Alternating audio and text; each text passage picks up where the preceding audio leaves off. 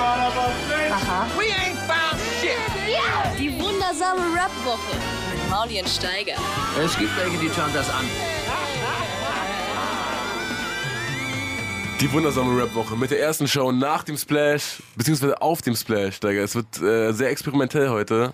Wir haben noch nicht ganz raus, äh, ausgelotet, wie wir das über die Bühne bringen, aber es gibt diverse Schnipsel, die wir auf dem Splash aufgenommen haben. Wir haben halt auch einen Studiogast äh, und wir haben heute eigentlich auch eine Stunde ohne Studiogast, in der wir aber gleichzeitig auf dem Splash und im Studio sind. Wie wird das? Wird das vielleicht das chaotischste, was wir bisher gemacht haben? Das wird auf jeden Fall das Chaotischste, was wir gemacht haben. Also die Sendung ist zweigeteilt. Erstmal eine Stunde Polit-Talk ohne Musik, dann äh, eine Stunde Splash-Berichterstattung ebenfalls ohne Musik. Ähm, vielleicht noch ein bisschen Musik zwischen, äh, zwischendrin. Wir, wir haben uns entschlossen, die Splash-Schnipsel anzumoderieren. Ja. Das, das stelle ich mir ähm, wirklich sehr, sehr Abenteuerlich. interessant vor. Ja. Ja. abenteuerlich. Aber erstmal können wir doch vielleicht unseren Studiogast begrüßen. Wir haben heute nämlich Präsident, äh, Präsident ist im Haus. Guten Tag. Ja.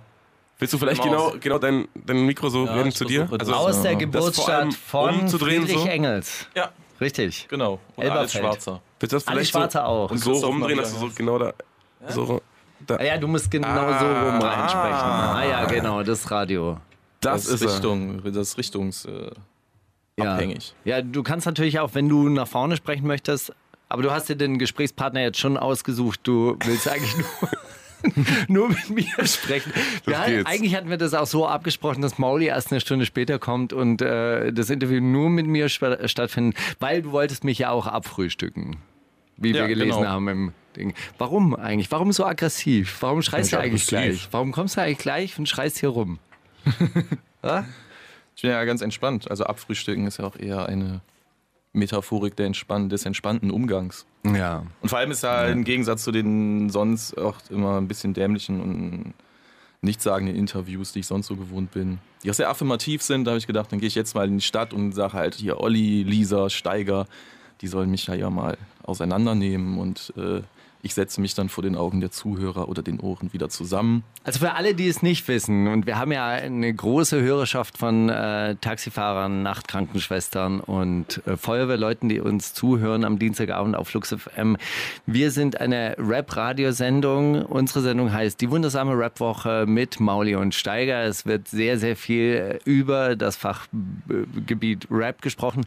President ist ein sogenannter Untergrund-Rapper aus Wuppertal. Ja, der am 20.07. sein neues Album veröffentlicht und jetzt auf großer Promoreise durch die Republik ist. Du hast mehrmals betont, dass du mh, einen gewissen Zeitplan mit deinen Interviews auch diesmal verfolgst. Also hast du, hast du sowas wie einen Promoplan dieses, dieses Mal für dein Album?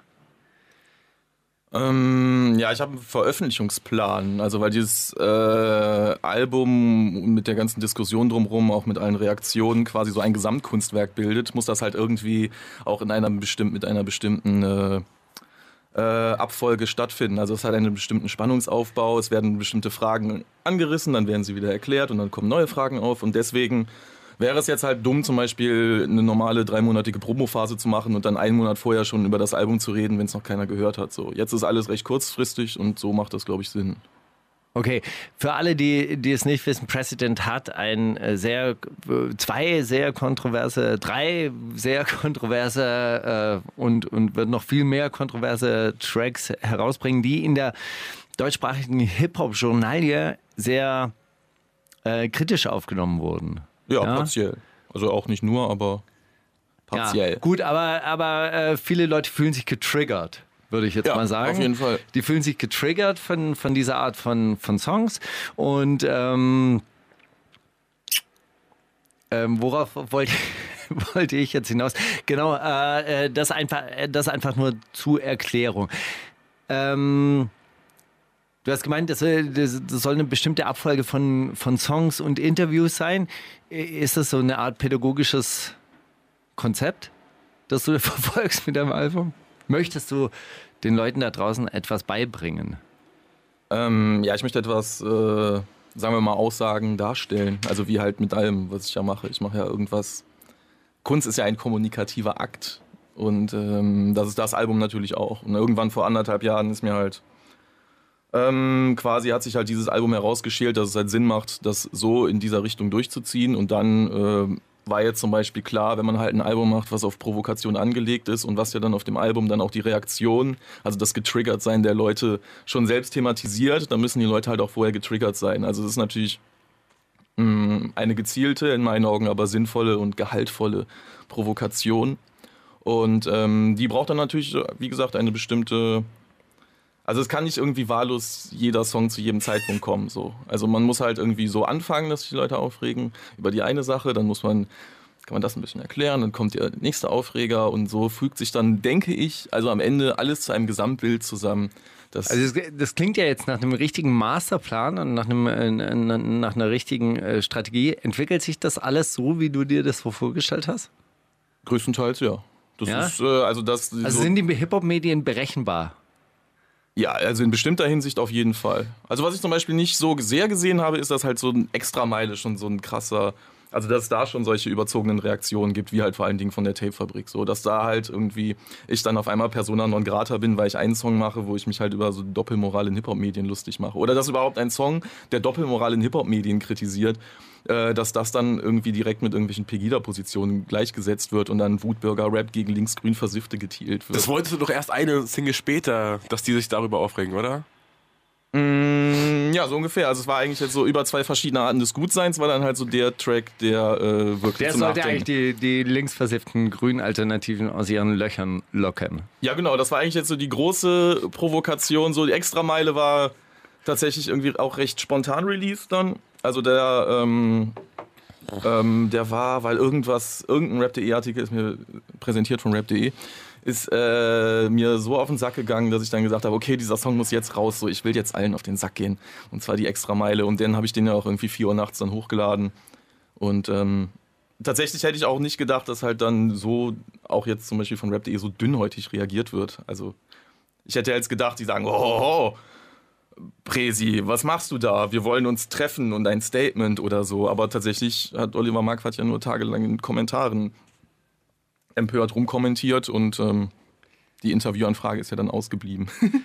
Okay, also äh, wir lassen das jetzt mal mit den anderen, äh, mit dem Medienbashing äh, sein. Also über andere Formate reden wir in unserem Format ja überhaupt doch gar nie, außer über Falk Schacht und Wasabi. Ja. Hast du von denen schon ein Interviewangebot bekommen? nee. Okay, viele Leute, denke ich mir, ähm, waren mal äh, Fans von dir, den, der ehrenwerte Untergrundrapper aus äh, Wuppertal, auf den man natürlich auch irgendwie seine Wünsche und äh, Hoffnungen projizieren konnte. Ja, und das jetzt, war ein Fehler. Jetzt kommt, jetzt kommt er natürlich mit irgendwelchem Zeug uh, um die Ecke. Um das jetzt mal ganz konkret zu machen, du ähm, hast ähm, jetzt also vor allem in, den, in dem Song äh, über zwei verschiedene Arten des Gutseins, machst du dich also, äh, wie soll ich es jetzt ausdrücken? Du machst Fühlst du dich dich so, so ein persönlich bisschen. angegriffen? Nee, Steiger? überhaupt nicht. Nein. Hast du dich jemals gefühlt auf dem Album, als äh, hätte ein, ein Bild im Blackbook geklebt von dir? Wie, nee, ach so, so quasi als Target so rot umrandet. Nee, aber ich war ein bisschen enttäuscht, dass äh, nichts von mir gesampelt wurde, aber von dir. dir, Kollege, du bist da drauf auf diesem äh, neuen Album. Ja. Warum, warum hast du ihn gesampelt? Und Ich habe in erster Linie Juice Statements? Ju gesampelt. Ah, okay. Er gesagt hat, äh, dadurch würden seine emotionalen Probleme sich vielleicht auch lösen, wenn er. Genau, Präsident also du hast ihm heiraten nahegelegt, einen, genau, President doch einfach zu heiraten, wenn er so viel über President redet. Jetzt ist Juice Ju auf diesem Album, was er vielleicht hasst. Ja. Glaubst du, dass er es hasst? Ah, ich Okay. Juice Ju, Juice Ju, ich bin ja, ähm, äh, ich glaube, der weiß das, weil der auch im MC-Forum mitliest.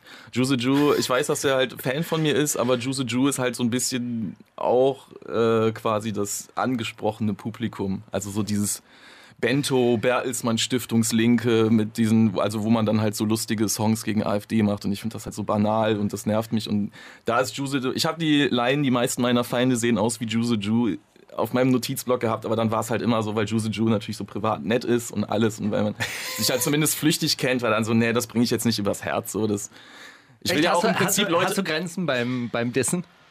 ja, so, also sowieso geht's mir eigentlich selten darum, irgendwelche Leute persönlich zu dissen, sondern halt, wofür die stehen. Also auch jetzt, ähm, generell, so im Rap wird halt vieles so als Diss aufgefasst. Also ein Diss wäre für mich auch etwas, was an jemanden direkt gerichtet ist, aber bei mir sind es halt meistens Kommentare über jemanden.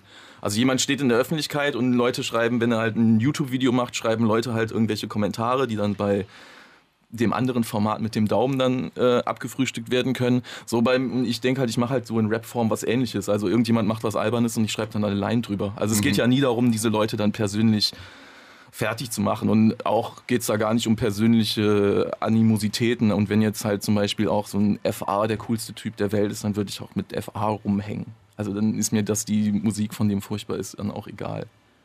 Ja, schlechter Rap macht dich nicht zu einem schlechten Menschen. Hat, Genau, äh, hat ja. schon ein anderer äh, großer Rapper in Deutschland äh, So gesagt. Ich möchte ein, eine, wir müssen mal ein bisschen zum Punkt kommen, was du gemacht hast. Also du hast Ja. eigentlich die Gut, du hast dich über Gutmenschen lustig gemacht, moralisch Ja. gute Menschen lustig gemacht ähm, und äh, sie dahingehend angegriffen. Ich habe das jetzt ähm, ich interpretiere das jetzt mal ein bisschen klar. stalinistisch, klassenkämpferisch. Du hast dich eigentlich darüber, äh, darüber geärgert, dass sich da aufgrund der sprachlichen Korrektheit an der Situation von allen Ausgeschlossenen dieser Welt eigentlich nichts ändert. Selbst wenn die Leute dann anfangen, ähm, Migranten statt Kanaken zu sagen. Ähm, Ja, das, also, das interpretiere ich jetzt, das interpretiere ich jetzt mal rein und äh, hast dann aber äh, dir da die, die, die Menge der Gutmenschen halt eben rausgesucht, um auf die ein, einzuprügeln. So, warum?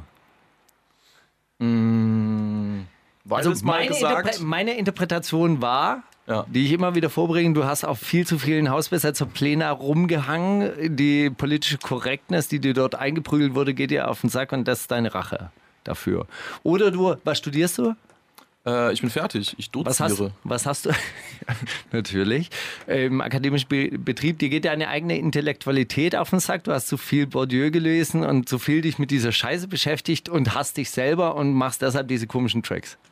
Nee, ich habe. Ähm, äh, nee, ich denke, dass da quasi eine Lücke ist. Also, dass es halt ähm, das, was ich sage, irgendwie nicht gesagt worden ist, aber dass es halt eigentlich es gut sagen kann. Also, es ähm, gibt ja durchaus Leute, die sagen, dass das Thema irgendwie alles schon quasi auch abgefrühstückt sei, dass das alles schon gegeben habe. Und da haben sie recht bei South Was Park. denn? Ähm, also einmal natürlich dieses Thema Political Correctness. Ich will es jetzt mal so, also in Anführungsstrichen so bezeichnen, weil es halt immer. Moralische Empörung.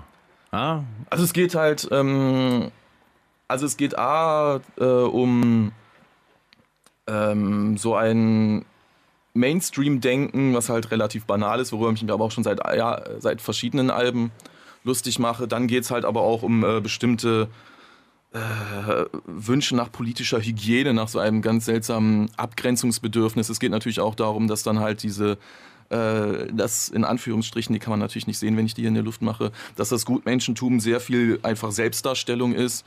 Ähm, und ähm, der Plan, was jetzt halt mit diesem Album geschehen ist, dass ich halt sage, ich gehe die Sachen jetzt wirklich so an, dass es den Leuten auf den Sack geht. Ich mache es jetzt halt nicht wie zum Beispiel zugezogen maskulin, die halt äh, ähnliche Sachen auch ziemlich vehement angesprochen haben.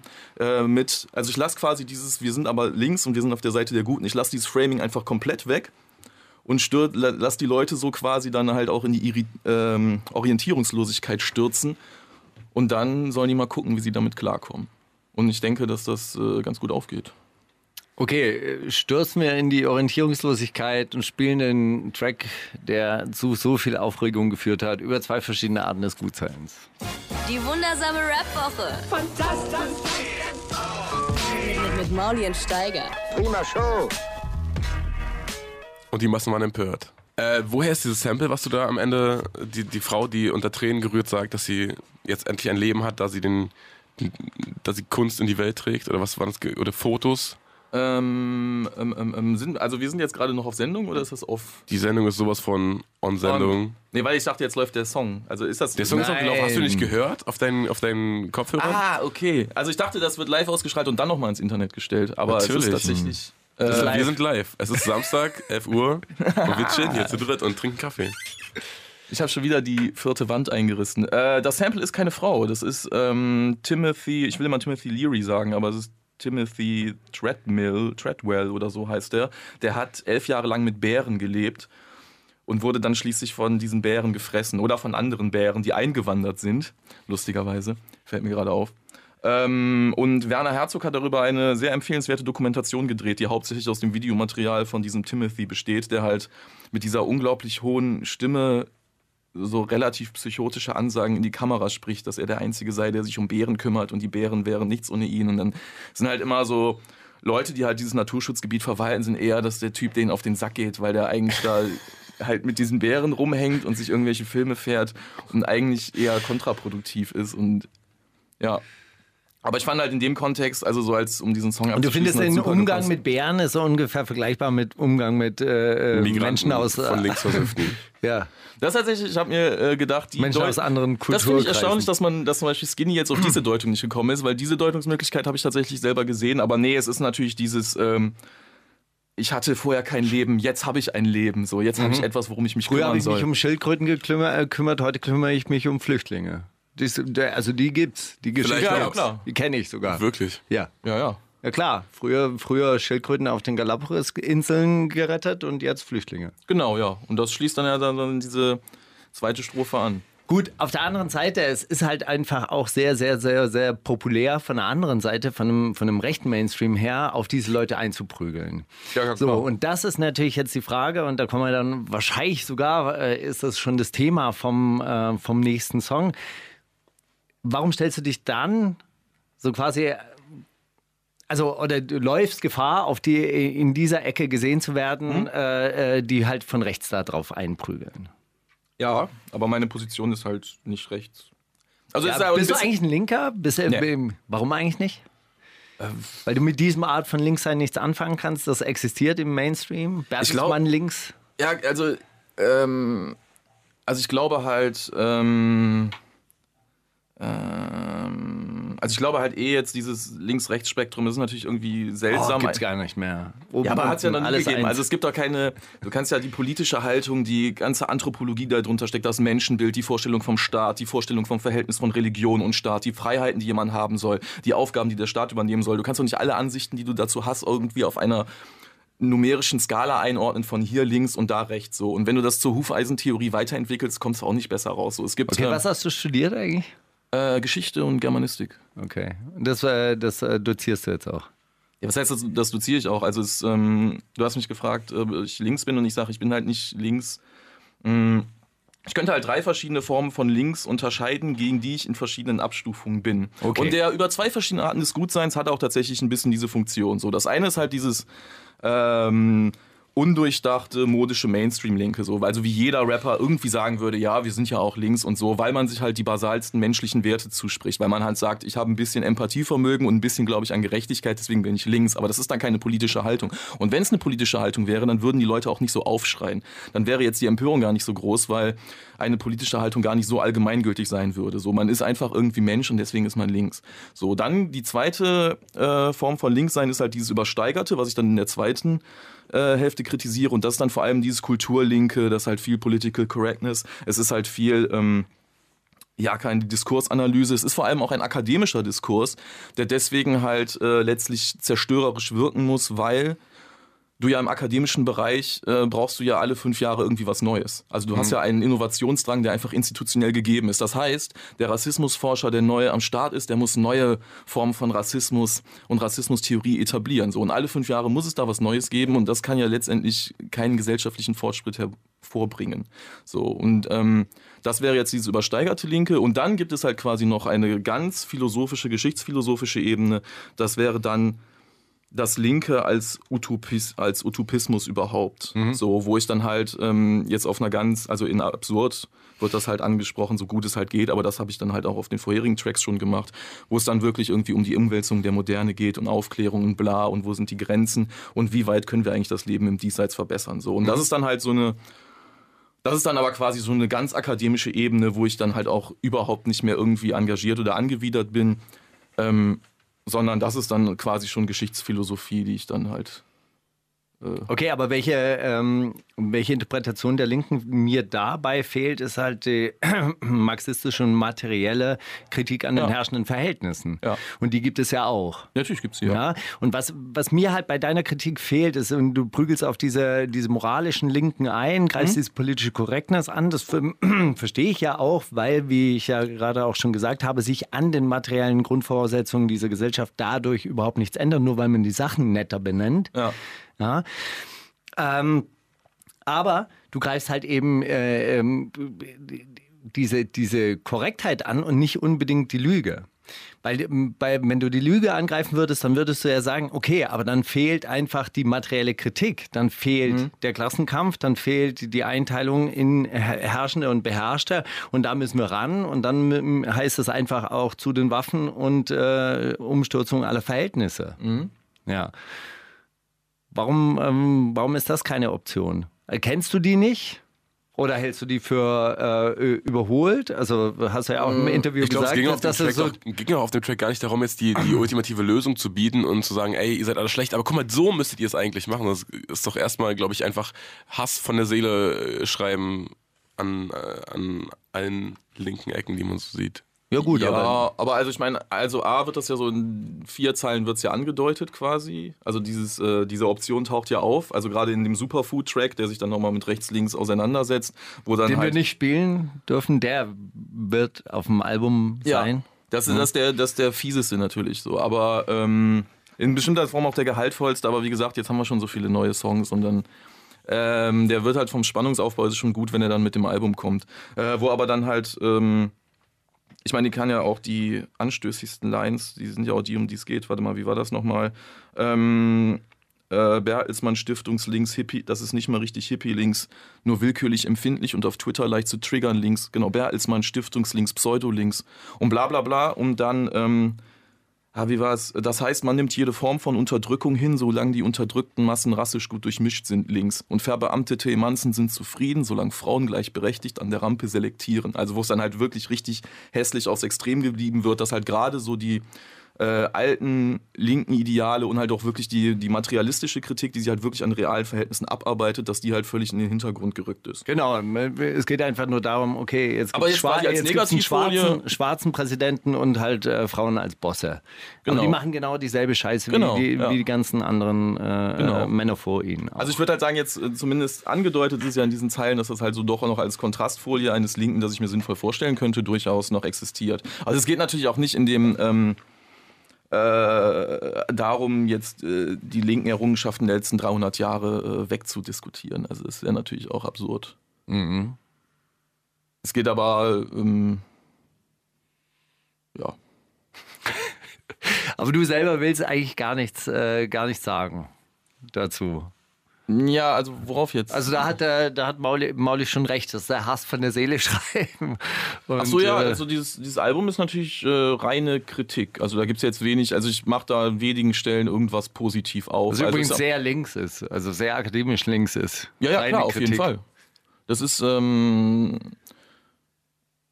das ist äh, tatsächlich so. Es haben sich da sowieso Sachen ja krass verschoben. Also was ich auch schon bei Toxic angedeutet habe, jetzt zum Beispiel dieses Lügepresse. Gerede, dass halt also eigentlich die ursprünglichen Leute, die halt sowas wie Lügenpresse und Medienkritik rausgebracht haben, das waren ja alles Linke. Das ist ja Voll. eigentlich ein linkes Ding, die gesagt klar. haben, da gibt es eine große Propagandamaschinerie, die bestimmte äh, Klasseninteressen Die vertritt. produziert Ideologie. Genau, und das hat halt, ähm, das waren dann äh, halt Bourdieu zum Beispiel, das war äh, hier Noam Chom Noah Chomsky oder Adorno halt. Und ähm, jetzt irgendwie in den letzten zehn Jahren, woran man halt auch sieht, dass sich dieser Main, dass sich halt ein, oder zumindest ein großer Teil des äh, publizistischen Mainstream als links empfindet, wird halt so jede Kritik, die in diese Richtung kommt, automatisch als rechts, als aus der rechten Ecke stammend empfunden. Ja, das, äh, also, Also insofern, äh, bin ich das- auch vollkommen bei dir. Das, Ja, äh, also insofern die- deutet sich da, also das ist halt so ein Punkt, wo man halt wirklich diese Diskursverschiebung recht äh, gut festmachen kann. Ne, du hast ja auch diese, diese eine Zeile, dass äh, die neoliberale Agenda genau. äh, ganz gut zu diesem äh, Freiheitsbegriff, Ja, ja, genau. diesem diffusen Freiheitsbegriff, also Freihandel, äh, Freihandel und freie Individualität passt ganz Genau. gut zusammen. Genau, das ist So. ja auch das, also Menschenpyramiden ist ja auch so zu verstehen. Also dieser Song von meinem vorletzten Album, wo ich äh, so, sind erst alle Menschen gleich, kann man beliebig umsortieren. Hier im Westen sind wir frei und müssen nichts nur funktionieren. Also das deutet ja genau diese Richtung hin und das war Das ist so Leute haben, anstrengend übrigens, deine, deine Tracks zu hören, die kann man wirklich nicht nebenher hören. Man muss Ja, sich ja. richtig davor setzen und, und alles, ähm, jedes Wort einzeln. aber ich bin da selber so ein anstrengender Musikhörer. Ich mag auch stressige Stimmen und ich mag so Zum Beispiel, wer ist dein, deine. Lieblingsstressige Stimme? ähm, Max Pilz? Mm, Als, äh, als ich habe mir die Sendung angehört und die, also ich so persönlich, also was sie von sich gibt, finde ich sehr gut und ich finde halt auch, ähm, die hat auf jeden Fall Eier, mehr Eier als äh, die meisten äh, Rapper, wie sie sich so geben. Äh, die Musik ist eher nicht so meins, soweit ich sie jetzt verfolgt habe. So stressig die Stimme.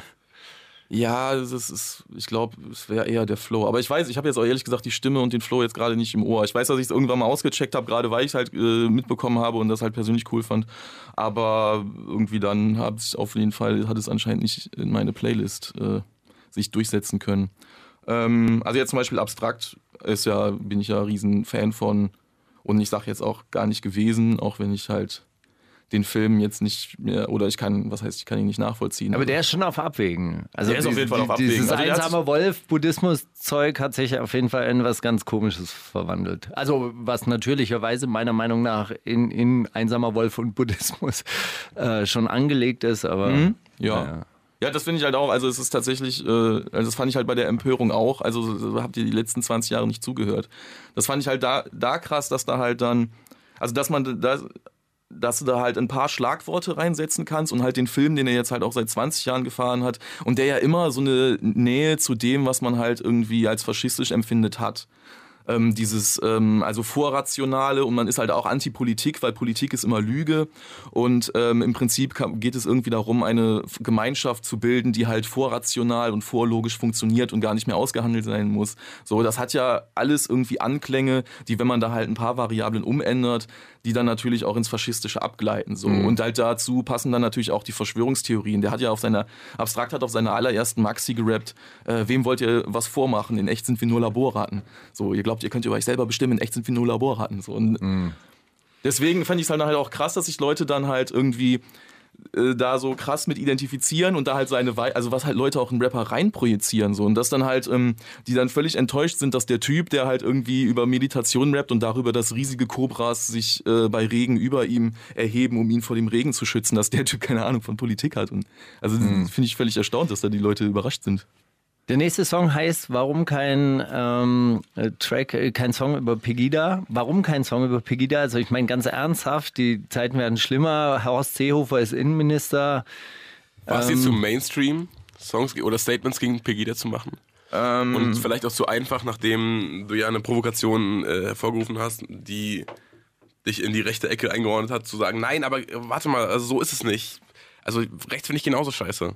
Ja, ja, genau. Also das jetzt auf dem Album wollte ich halt, ich habe mich da wirklich zurückgehalten, so keine, also so wenig anti-rechte Lines wie möglich zu machen. Ich habe halt in diesem, also das, das war wirklich mein Auch ein geiler Also, Maßstab. ey, ganz ernsthaft, in den Zeiten, in denen so viel Scheiße passiert und zwar richtig rassistische Scheiße passiert, w- äh, warum so wenig Anti... Also ich meine, Deutschland, Vaterland und so weiter, das habe ich schon wahrgenommen, dass du dagegen auch bist.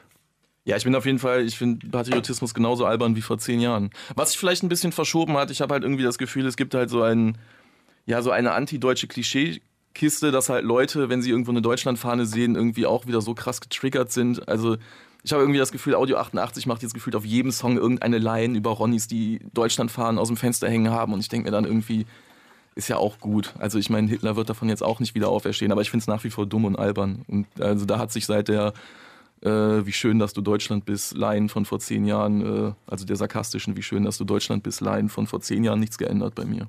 Okay, aber warum so wenig äh, wie möglich anti-rechts? Damit äh, das Album nicht rauskommt und Rappers In schreibt dann, President hat wieder einen kritischen Song geschrieben, ihr könnt ihn hier hören und alle anderen Magazine, sondern dass die Leute denken, wow, also das ist halt ähm, so viel spannender. Also es ist halt spannend, wenn man halt wirklich sagt, okay, ich versuche gar nicht den Leuten dieses Framing zu geben und das ist halt, ich lasse die Leute halt so ins Orientierungslose fallen und dann können die halt mal versuchen, richtig zuzuhören, was ich eigentlich sage.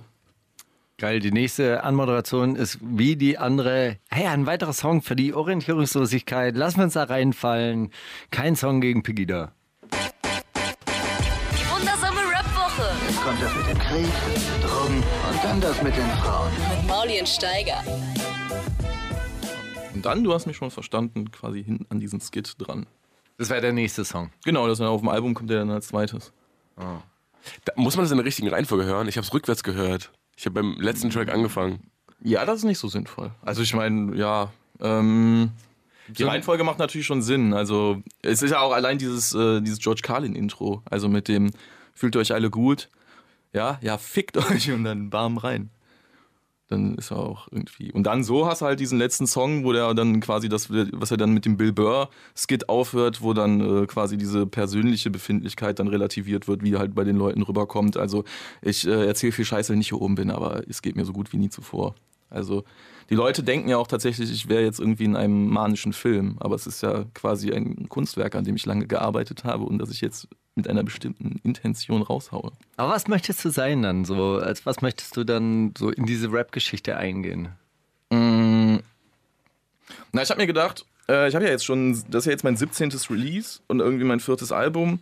Und ähm, ich habe halt A, also A gibt es halt quasi diese, diese Grundhaltung des Nihilismus oder halt des Glaubens, dass äh, es der einzelnen Person unmöglich ist, die Welt willentlich zu verändern. Also ich glaube da halt wirklich dran. Ich glaube nicht so viel an äh, die politischen Gestaltungsmöglichkeiten, die halt wirklich intentional verwirklicht werden können. Was natürlich jetzt auch mit meinem akademischen Background zu tun hat. Ich bin ja Ideengeschichtler, also beziehungsweise das klingt dann jetzt so hochgestochen, aber das ist das, wofür ich mich interessiere, Ideengeschichte. Ähm, und zwar halt, wie haben Leute quasi die Welt strukturiert? Also wie haben sich auch bestimmte Konzepte, sowas wie dann äh, viel Sexualität, intime Beziehungen, wie hat sich das über die Jahre verändert? Also all das, was uns völlig selbstverständlich erscheint, ist halt auch historisch geprägt. Wie, wie funktioniert sowas? Also äh, wir hatten uns da schon öfter mal drüber unterhalten. Also wie äh, funktioniert dieser Ideologietransfer? Ah, bestimmte Vorstellungen werden entwickelt, äh, haben Philosophen, Philosophen schreiben die nieder oder Philosophinnen und dann werden die so in den Alltag rüber transformiert. Das ist eine gute Frage. Also wenn du da jetzt eine allgemeingültige Antwort finden Hey, du, würdest, bist doch, du hast doch studiert. ja, wie die Ideen jetzt unters äh, Volk gebracht werden, ist schwierig. Also es gibt da zum Beispiel ähm, äh, Also die, die, die Vorstellung der bürgerlichen äh, ähm, Gesellschaft, die Ja. ist ja von mehreren Philosophen aufgeschrieben worden und irgendwann mal beruft sich die herrschende Politik genau auf diese Ideengeschichte. mh, Oder? Ja, nee, also es geht ja mehr, hier durchaus mehr um irgendwelche Prozesse, die äh, wirklich unbewusst ablaufen, dann vielleicht erst mit Verspätung erkannt werden. Also es gibt ja zum Beispiel, ich weiß nicht, ob du noch die Vorstellung kennst, dass man vom Masturbieren sterben kann. Also das halt Nee, Onanie. ich habe äh, nur gehört, dass man vom Masturbieren Schwimmhäute zwischen den Fingern bekommt. Ja, es gibt das halt, also das zum Beispiel, dass man davon blind wird, dass das Rückenmark verkümmert, dass man halt auch ähm, zum Idioten wird, wie man Die gab es halt, wirklich eigentlich? Also äh, das war ernsthaft gemeint. Das ist Ich ernsthaft habe das gemeint. immer als Witz verstanden. Ja, ja, also heute äh, wird das natürlich als Witz empf äh, äh, empfunden, aber ähm, tatsächlich diese Vorstellung hat sich Anfang des 18. Jahrhunderts durchgesetzt. Und das Faszinierende an dieser Vorstellung ist, dass man die halt relativ gut, ähm, dass man eine Urquelle relativ gut ausmachen kann. Es gab zwischen 1709 und 1712 ist eine Broschüre namens Onania in äh, London aufgetaucht, die halt vor den Folgen dieses Lasters gewarnt hat, also vor den Folgen der Selbstbefleckung so und damit halt auch den Begriff der Onanie so geprägt hat, wie wir ihn heute verstehen. Vorher war Onanie, also das Laster des Onan, der vom Blitz geschlagen wurde, weil er seinen Samen auf der Erde verstreut hat. Das Laster des Onan war eigentlich der Coitus interruptus. Ja. Ähm, also zur Verhütung der Schwangerschaft so. Und da in dem Zeitalter wurde halt, äh, kam man halt damit auf, dass man, ähm, dass man halt die Selbstbefleckung so als ähm, Exzess am eigenen Körper verurteilt hat. Und ähm, das hat sich ja dann ungefähr bis zu Beginn des 20. Jahrhunderts als äh, wissenschaftlicher Konsens gehalten. Also es ist auch kein mittelalterliches Klischee, wie Leute oft denken, sondern es ist eine der ersten Erkenntnisse der Aufklärung war, man kann vom Masturbieren sterben. So, die Sehkraft nimmt ab. Ähm, so, und dann kann man so eine Idee, wo man halt sagt, okay, die hat von dem Zeitpunkt bis zu dem Zeitpunkt existiert. Dann kann man halt gucken, äh, wie kommt es, dass die Leute zu dem Zeitpunkt auf diese Idee gekommen sind. So, und dann hast du halt solche Entwicklungen. Ähm, es gibt neue private Räume, also die Leute, ähm, äh, also es gibt, es werden halt zum Beispiel die, die Wohnräume werden größer und die Leute kriegen ihr eigenes Zimmer. Und die werden dann privat. Und äh, dann kannst du sagen, das Gedankengut der Aufklärung ist ja so eine quasi so eine totale Mobilmachung. Also während man vorher halt die Menschen insgesamt, also es werden halt mehr Menschen in die Gestaltung der Gesellschaft und in dem großen Projekt Glücklichwerdung der Menschheit mit einbezogen. So es ist ein die, wie es äh, Norbert Elias ausgedrückt hat, die Interdependenzen erhöhen sich. Und also die Aufklärung macht daraus halt so ein Projekt, dass es jedem Menschen soll halt an der Verwirklichung dieser Idee mitarbeiten. Und dann kann man sagen, okay, wir haben diese Linie, die alte Säftelehre, die haben die alten medizinischen Vorstellungen, die ich jetzt nicht ausbreiten will.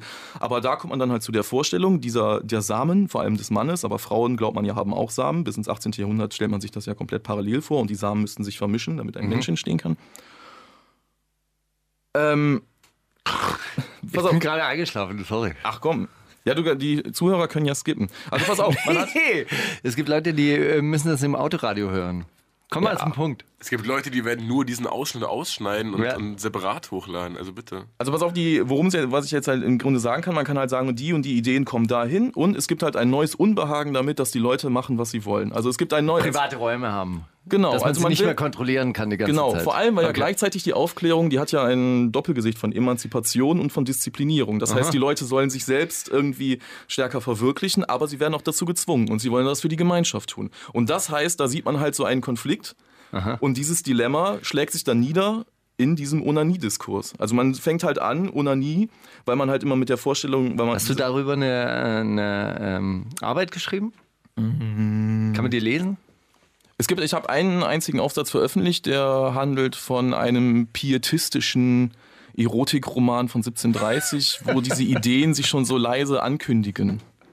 Und das versuche ich da halt zu zeigen. Aber du, du, hast dich mit diesem Thema, speziell der Onanie und äh, Sterben von, vom, vom Masturbieren, also ich ja, lang beschäftigt. Ja, ich habe viel, also so Pornografiegeschichte und halt dann halt auch die medizinischen Vorstellungen. Also diese medizinische Ethik, die halt im 18. Jahrhundert okay. aufkommt. Also dass man halt aufhört, Sex vor allem von der christlich, christlich äh, zu moralisieren, ja. sondern dass man halt sagt, man fängt an zu normalisieren. Was ja dann halt hauptsächlich auch diese Foucault-Schiene ist. Stichwort, Stichwort christlich, ich greife es jetzt einfach mal auf, um äh, zu deinem Album zurückzukommen.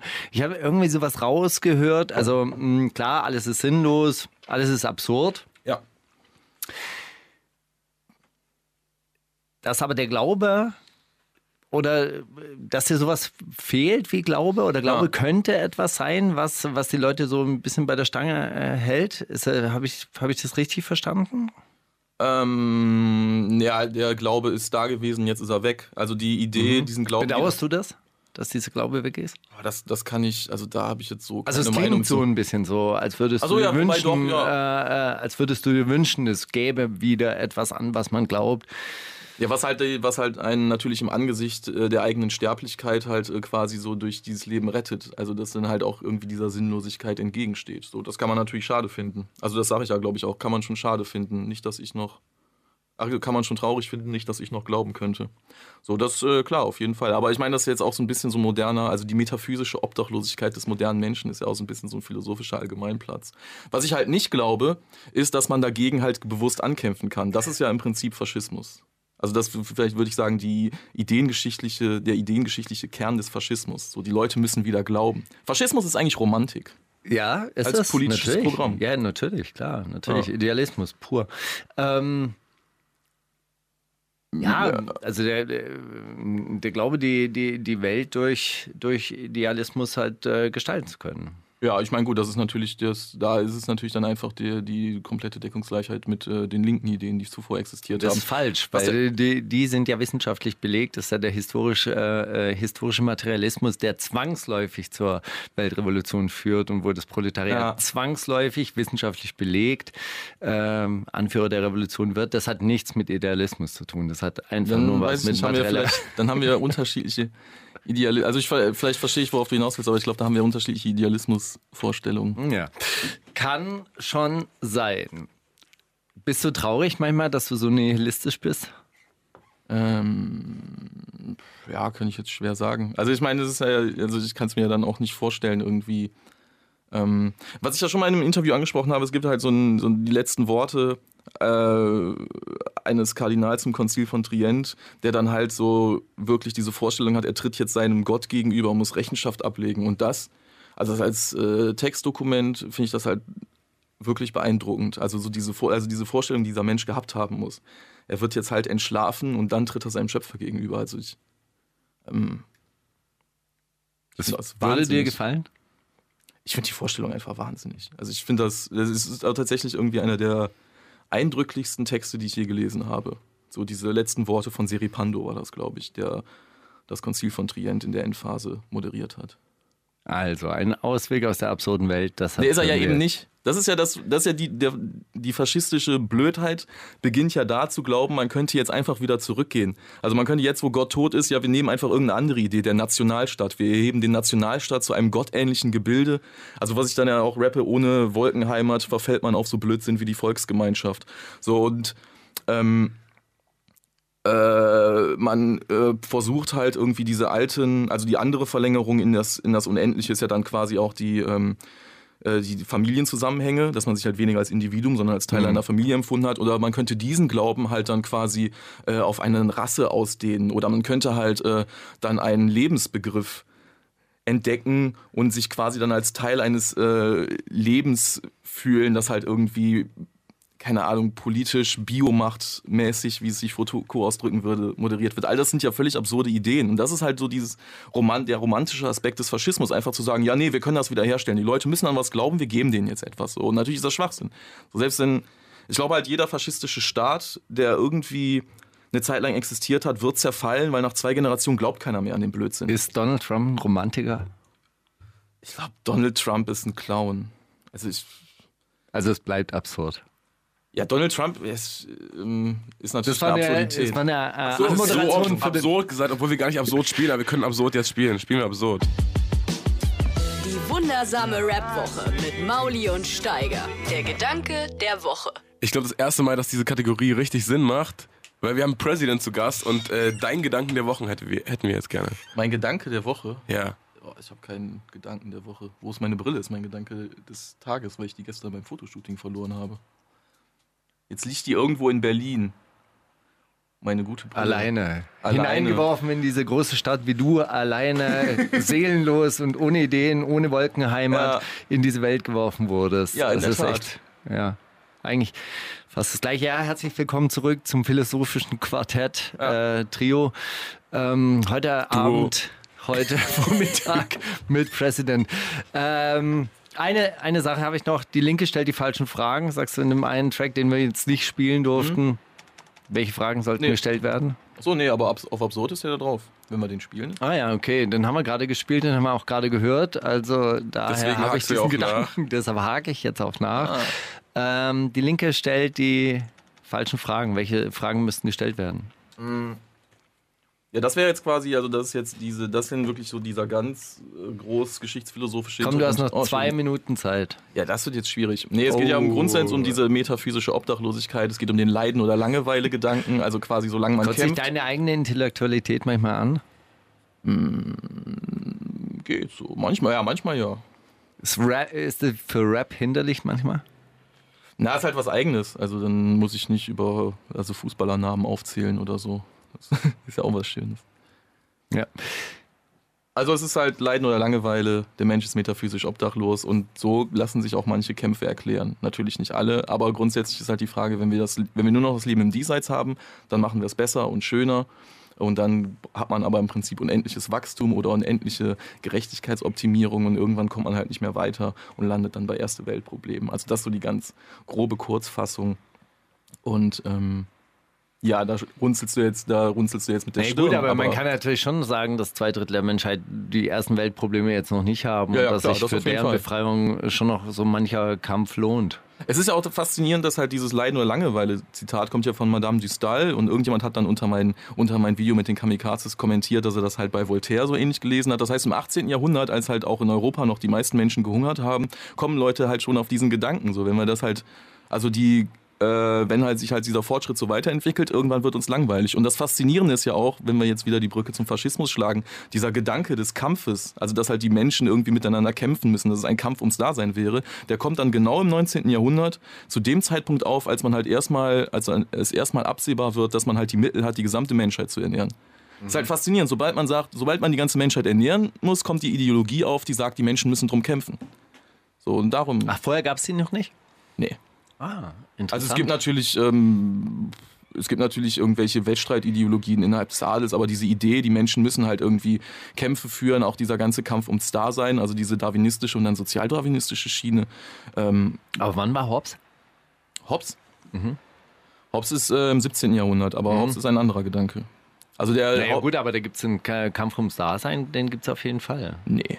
Nee, nee, das ist ein anderer. Der geht halt davon aus, dass also Hobbes äh, spricht natürlich vor der Erfahrung der Religionskriege, vor, der, vor den Genau, und Bürgerkriegen. der als äh, Grund gibt er auf jeden Fall an Ehre. Die, die, die Verletzung der Ehre des anderen äh, führt zu den meisten Kriegen. Das ist der erste Grund. Ja.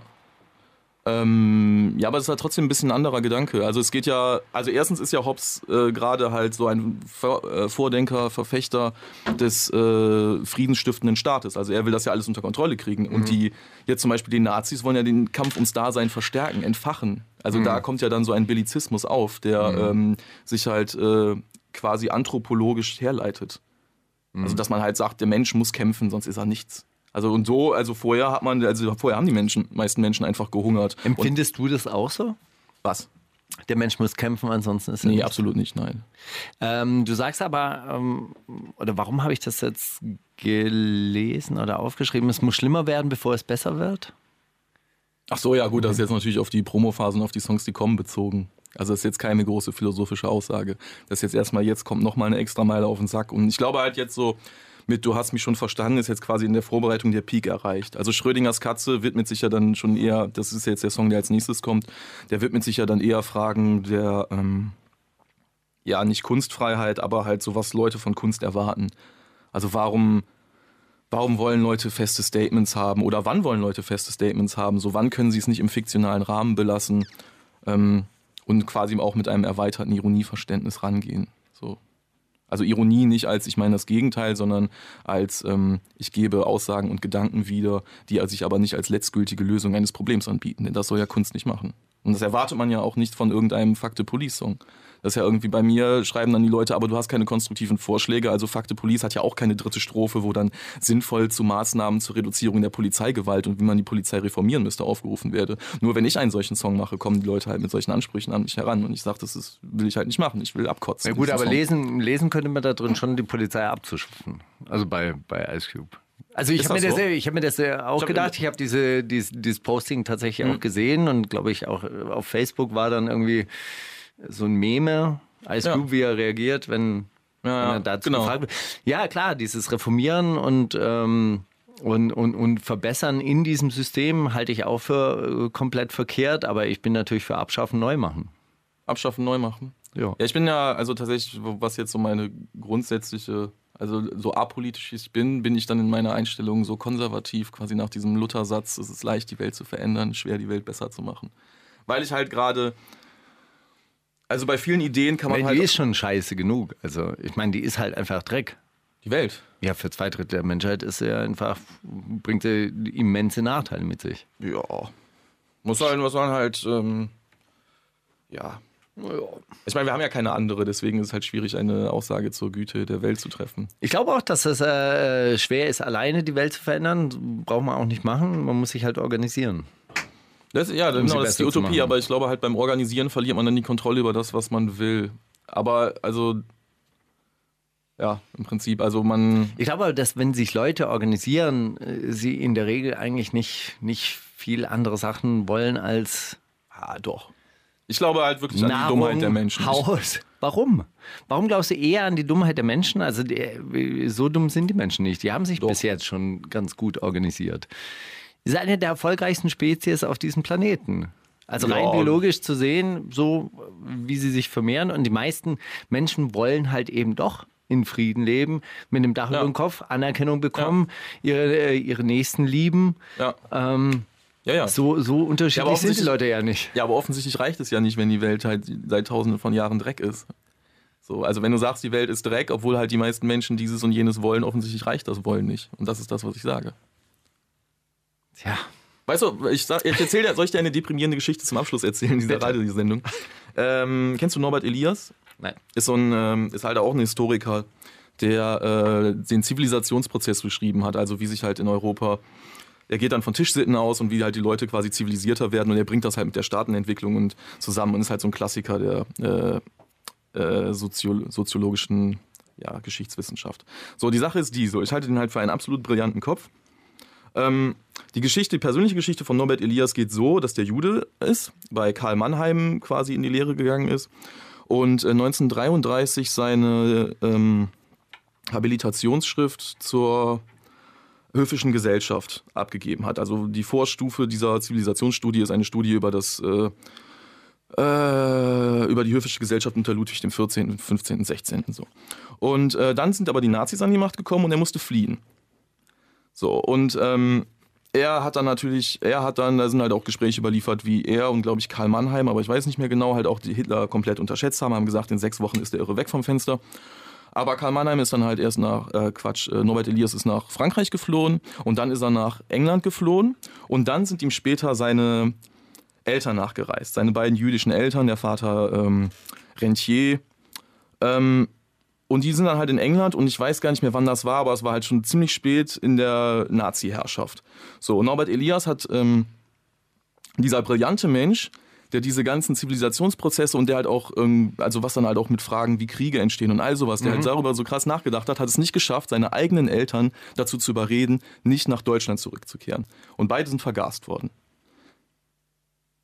Ist das traurig? Also das ist halt wirklich so, dieser brillante Kopf hat es nicht geschafft, in seinem persönlichen Umfeld seine Nächsten davon abzuhalten, in den sicheren Tod nach Deutschland zu gehen. So, so gering ist seine Macht oder sein, sein, sein, seine Wirkmöglichkeiten in der reellen Welt, obwohl er so ein brillanter Kopf war. Das heißt für dich? Also das macht mich hoffnungslos. Aber im Großen und Ganzen haben immer mehr Leute überlebt oder überleben auch immer mehr Leute. Und dieser Gedanke an eine bessere Welt, der beherrscht uns ja nach wie vor. Ja. So. Und äh, daraus schöpfe ich dann wiederum, dass der, der Wille auf jeden Fall da ist, dass Ja. man es halt mal machen müsste. Der Wille ist da. Und da, gesagt, ich glaube deshalb echt. glaube ich nicht daran, dass der Mensch dumm ist und dass die Menschen schlecht sind, sondern dass die Systeme, wie sie aufgebaut sind, ähm, schlecht sind und die kann man verändern. Ja, ich glaube auch nicht, dass der Mensch dumm die ist. Menschen, die Menschen glauben halt eher an die Apokalypse oder die, äh, die, die, die Landung von Außerirdischen als daran, dass man etwas verändern könnte. Und das ist, das ist eine hoch, das ist die höchste Leistung von Ideologie. Die, die, die uns mitgegeben wird, die uns tagtäglich vermittelt wird. Es kann, man kann doch sowieso nichts ändern. Und das spiegelt sich ja auch in deinem Satz, wir haben ja keine bessere. Genau. Es ist, äh, ist schwer, die Welt zu verbessern. Warum? Lass es uns probieren. Wir wissen doch, wie es geht. Na, wir wissen nicht, wie es geht. Wir wissen doch, wie, wie ein friedliches Zusammenleben aussieht. Das ist halt so ein bisschen das Traurige, auch wenn du halt ähm, quasi ein bisschen. Ich glaube halt, äh, sehr viele Historiker sind konservativ auch eingestellt, weil sie halt gerade sehen, wie sich halt diese Ideen schnell verändern und wie halt die Leute. Also weil man irgendwie, es klingt dann immer sehr arrogant und dann sei man in so ein Arkanum eingeweiht, aber weil man dann doch irgendwie das Gefühl hat, man hat nochmal einen größeren Überblick und kann halt die Motive, die aktuell die Menschen umtreibt, ähm, Und weil es bisher nicht geklappt hat, was, auch nein, in was heißt, es hat nicht. bisher nicht geklappt. Also die Welt, ähm, die hat sich ja, also vor allem ähm, für Europa hat es sich radikal verbessert. Soweit ich weiß, ist jetzt, aber da bin ich jetzt auf dünnem Eis, weil ich davon jetzt weniger Ahnung habe. Wenn ich, ich glaube, dass die Armut insgesamt in der Welt ja auch abgesunken ist. Also die, Ja, ja das, äh, das, wird, das wird ja immer wieder äh, propagiert, wobei man sich die Frage stellt, ja gut, sie könnte von morgen vorbei sein. Also Was? die Armut. Die Armut könnte vorbei sein. Durch Umverteilung kann das vorbei sein. ja, ja, materiell, materiell ist es da, aber Ja. die Leute führen halt trotzdem Kriege und hängen Ideologien nach und bekämpfen sich und hauen sich tot. Ja, weil es in, weil's in dieser Welt einfach nur darum geht, äh, äh, Geldreichtum anzuhäufen und weil es Ach, einfach nee. eine falsche, falsche Vorstellung von, von echtem Reichtum gibt. Das wird aber alles in der nächsten Sendung und zum nächsten Album äh, diskutiert, Ja, das hoffentlich auch äh, positiver ausfällt als diese. mein nächstes Album, Ja. ähm, vielleicht mache ich einfach jetzt so ein fluffiges So ein Utopie-Album, weißt du, so ein Crow meets Einhorn-Album. Oder ja, das hat auch schon KIZ gemacht mit ihrem Hurra, die Welt geht unter. Ja. Das ähm, muss ich ja nicht nochmal machen. Kannst du auch gar nicht, wahrscheinlich. Nee, das würde ich nicht übers, äh, na, nicht übers Herz, nicht übers Gehirn bringen. Übers Herz natürlich, also Herz schon, aber Hirn schlägt Herz. Du bist einfach, ein, Was- schlecht, was- du bist einfach ein schlechter Mensch. Ist Ja, das, ist okay. ja, das ist ja wie im letzten Song. Das könnte eigentlich alles Teil des Charmes spielen. Ja. So als ein zynisches Arschloch, das äh, nicht auf den Kopf gefallen ist, hat man ziemlich häufig recht, doch kann sich selten drüber du, wenn du freuen. möchtest, dann können wir den Song jetzt auch spielen. Ja, machen wir den. Der ist so schön. Genau. Danke, dass du da warst. Die wundersame Rap-Woche mit Mauli und Steiger. Ich weiß, was du letzte Woche getan hast. Ja, Steiger. Ich weiß, was du letzte Woche getan hast, aber kommst du dir, kommst du dir, kommst du dir gerade ein bisschen vor wie ein Grundschüler? Bei mir ganz stark. Wie, ich kam dir vor wie, äh, ich kam dir vor wie ein Grundschüler Nee, oder du kamst dir mir. selber vor? Mhm. Du mir, ja, so Na, wie der Klassenbeste, der ein bisschen mit dem Lehrer rumdiskutiert. Aber Präsident schon, Präsident schon definitiv der Lehrer. Aber ich, ich, ich muss echt sagen, ja, ich bin so ein organischer Intellektueller, ja, der halt äh, wirklich so ein paar Bücher gelesen hat, aber in diesem akademischen und äh, vor allem auch in diesem akademischen Duktus, in dem der ja die ganze Zeit auch so doziert hat, dann mehr oder weniger. Ja, der, der kann seine Materie schon ganz gut. Hast du geschlafen eigentlich zwischendurch? Ich habe null geschlafen, ich habe zugehört. Ich hätte gew ge mir gewünscht, dass wir so einen Geschichtsunterricht gehabt hätten. Über die über die Gedankengeschichte der, der Und Annahmen über Sexualität und, und so ein Kram. Ja. Weil, weißt du, bei mir waren sechs Jahre, jo Leute, übrigens, Zweiter Weltkrieg, riesen, riesen äh, Ding. Und viel mehr wurde da nicht behandelt. Na, ich glaube, mit Ideengeschichte ähm, beschäftigt man sich in der Schule tatsächlich überhaupt nicht. Nee, aber wäre doch voll geil, das meine ich. Ja, das stimmt. So, und würde doch auch, glaube ich, viel mehr helfen, irgendwie einen Fortschritt äh, zu erwirken, als die ganze Zeit so Vergangenheitsbewältigung einzuprügeln, oder? Also, pff, Naja, gut, woher das kommt und äh, was daraus geworden ist und äh, dass, ähm, dass äh, Sollte man schon zum, wissen, zum, ja, ja, zum klar, Beispiel die, NS, die NS-Zeit sehr viel mit den, ähm, mit den Vorstellungen der Aufklärung zu tun hat. Ähm, das ist schon interessant. Klar, das wird äh, relativ wenig beigebracht. Hm. Ja, da muss man erstmal hier einen Rapper hören wie ihn. tja. Ja. Na gut, aber ging ja jetzt auch eigentlich auch viel darum, was wir letzte Woche getan haben. Steiger, was hast du denn letztes Wochenende zum Beispiel getan? Letztes Wochenende war ich ähm, auf so einer Art Hip-Hop-Messe, habe da Okay. wieder mehrere Fachbereichsleiter aus äh, des deutschen Hip-Hop e.V. getroffen und von anderen Hip-Hop-Verbänden in Deutschland. Falk Schacht war nicht da, Hm, natürlich fand ich auch nicht. wirklich ein bisschen Er traurig. scheißt auf Rap, glaube ich. Mittlerweile, ja, der war irgendwie im Millantor Galerie Festival und hat dort sein eigenes Ding Oh, gedreht. kann ich aber auch persönlich nichts Schlechtes drüber sagen. Im Millantor Galerie immer so. Kann man überhaupt nichts Schlechtes drüber sagen, aber wenigstens einen Tag Splash hätte er ja machen können. Ich war da wirklich ein bisschen enttäuscht. Also ein bisschen. Ja, ich finde, das kann man. Guck mal, letztes Jahr war G20 und wer war am Start beim Splash? Hä? Der, Ober, der Oberanzünder. Jetzt mal ganz ernsthaft. Der Oberbrandstifter. Ah, warte mal, ich nehme mal das andere Mikrofon. Dieses Mikrofon gefällt mir viel, viel besser. Ja, Ist auch besser, oder? Klingt, klingt gleich viel vertrauter, ja. Oder? Wusste gerade gar nicht, ob du Hast du da den, den Matti-Filter drauf? Da ist der Matti-Filter drauf. Wusste Sehr gar nicht, ob du ein bisschen aufgekratzt bist oder was los mit deiner Stimme, aber das ist einfach der Filter gewesen. So, war ein bisschen, ähm, war, war, war doch aber ein gutes Gespräch. War okay? Gerade meinst du? Für, für eine längere, Oder auf dem Splash? so eine Art Hörbuch. Wir haben Gerade eine war wirklich ein, ein super, eine super Vorlesung. Okay. Mochte ich sehr. Gut. Wie, wie hast du denn ein Splash-Wochenende verbracht? Ähm, tatsächlich kaum im VIP-Bereich und sehr viel im, unter, unter das Volk gemischt. Du warst vor allem im, auf dem VIP-Zeltplatz, warst du. Da war ich auch, also auch da kaum. Wo warst du denn dann? Auf dem Na, auf dem Festival, Zeltplatz? auf dem Festivalgelände die ganze Ah. Zeit. Ganze Echt? Zeit nur, ja, die ganze Zeit nur, ja, manchmal natürlich auch dann irgendwie zwischen Zeltplatz und Gelände hin und her gelaufen und so, weil dieser Weg dahin ist ja auch, weißt du, da, da trifft man ja auch die illustresten, illustresten Gestalten. Warst du dann ein bisschen fertig, dass, er- oder warst du dankbar, dass du am Sonntag dann nach Hause fahren durftest? Wann Ich glaube, hätten wir diese, wir, wir sind glaub, ziemlich direkt nach der Sendung, glaube ich, um zwei, wir sind so, glaube ich, um, um acht gefahren. Es war noch sehr hell auf jeden Fall. Okay. Und wir hatten nicht genug Elan, bis zu Tyler the Creator da zu bleiben. Deswegen spielen wir auch gleich einen Song von ihm übrigens. Aber ja, das war irgendwie, also wenn man ab Donnerstag, ich hatte Donnerstag den Auftritt, wenn man ab Donnerstag da auf dem Gelände ist und die ganze Zeit rumläuft und die ganze Zeit, ey, Mann! Und die ganze Zeit so Besoffene sich an einen ranhängen und so, dann oft ist auch ein bisschen anstrengend. Und hätten wir, glaube ich, Samstag die Show gehabt, wäre ich Samstagabend auch schon gefahren. Ja, ähm, hast du den Eindruck, dass du sehr berühmt bist, nachdem du auf, auf dem Splash warst? Nee.